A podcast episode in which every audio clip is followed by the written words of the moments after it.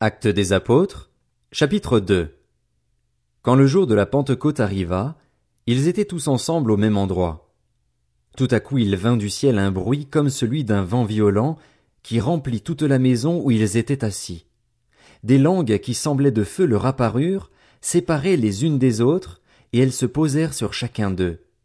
Ils furent tous remplis du Saint-Esprit et se mirent à parler en d'autres langues, comme l'Esprit leur donnait de s'exprimer. Or il y avait en séjour à Jérusalem des Juifs, hommes pieux venus de toutes les nations qui sont sous le ciel. À ce bruit, ils accoururent en foule, et ils furent stupéfaits parce que chacun les entendait parler dans sa propre langue. Ils étaient tous remplis d'étonnement et d'admiration, et ils se disaient les uns aux autres. Ces gens qui parlent ne sont-ils pas tous galiléens?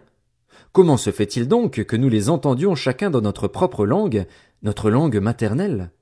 Parthes, Mèdes, habitants de la Mésopotamie, de la Judée, de la Cappadoce, du Pont, de l'Asie, de la Phrygie, de la Pamphylie, de l'Égypte, du territoire de la Libye voisine de Cyrène et résidents venus de Rome, juifs de naissance ou par conversion, crétois et arabes, nous les entendons parler dans notre langue et des merveilles de Dieu.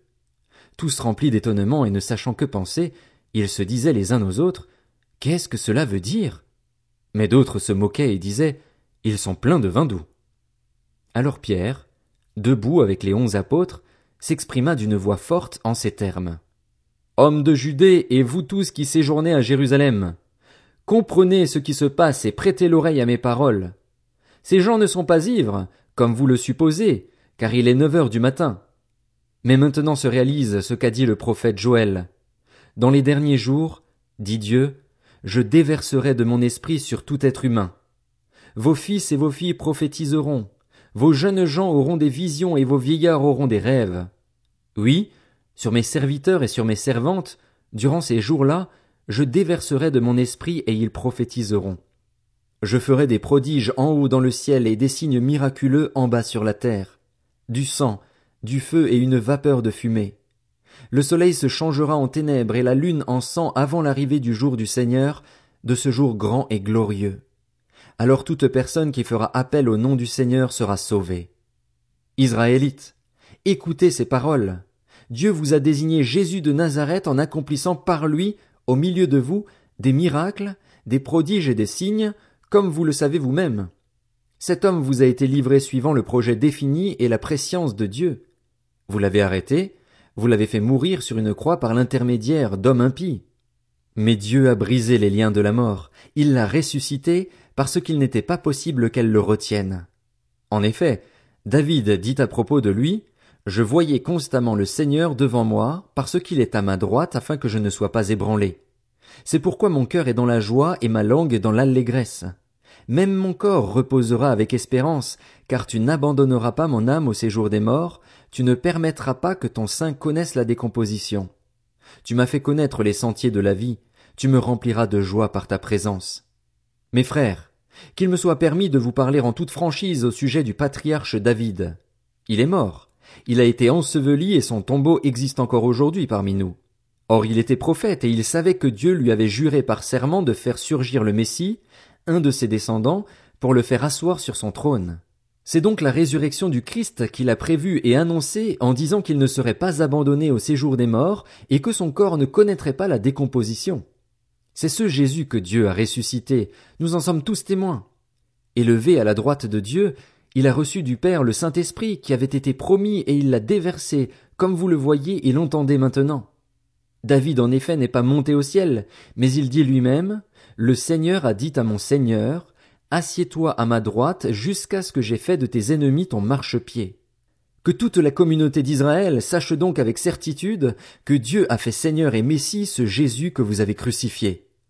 Après avoir entendu ce discours, ils eurent le cœur vivement touché et dirent à Pierre et aux autres apôtres, Frères, que ferons-nous? Pierre leur dit, Changez d'attitude et que chacun de vous soit baptisé au nom de Jésus-Christ pour le pardon de vos péchés, et vous recevrez le don du Saint-Esprit. En effet, la promesse est pour vous, pour vos enfants et pour tous ceux qui sont au loin, en aussi grand nombre que le Seigneur notre Dieu les appellera. Et par beaucoup d'autres paroles, il rendait témoignage et les encourageait en disant, Sauvez-vous de cette génération pervertie. Ceux qui acceptèrent sa parole furent donc baptisés et, ce jour-là, le nombre des disciples augmenta d'environ trois mille personnes.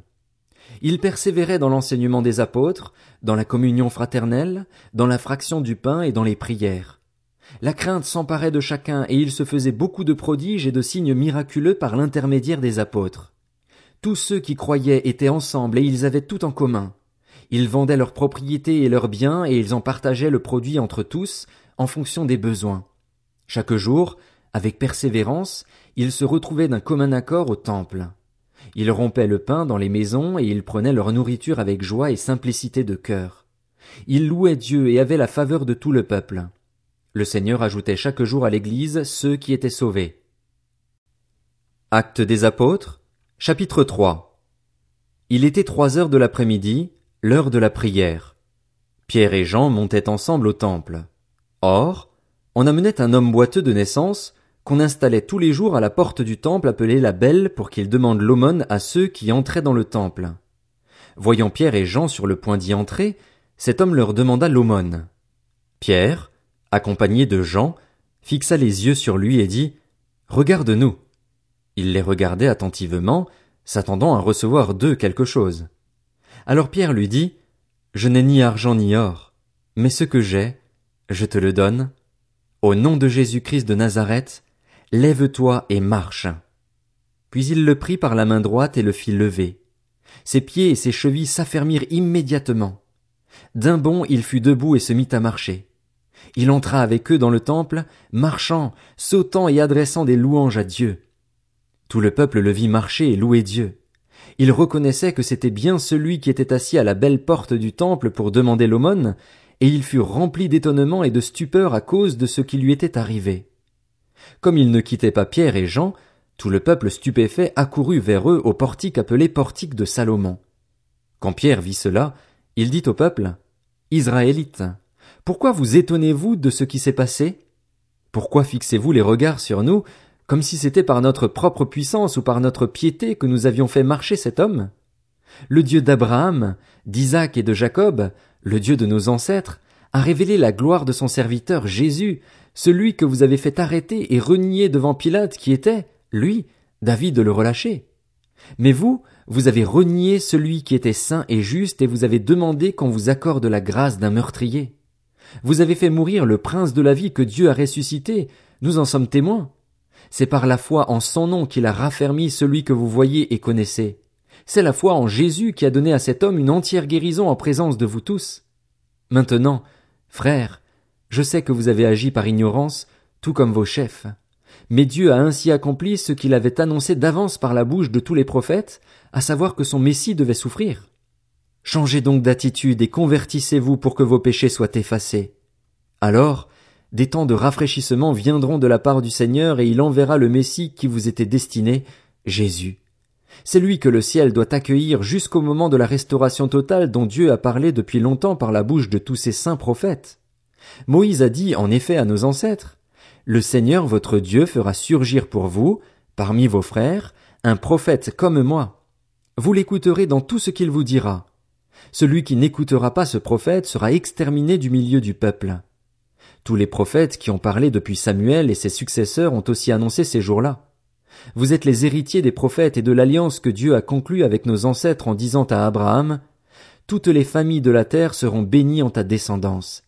C'est pour vous d'abord que Dieu a fait surgir son serviteur Jésus, et il l'a envoyé pour vous bénir en détournant chacun de vous de ses mauvaises actions.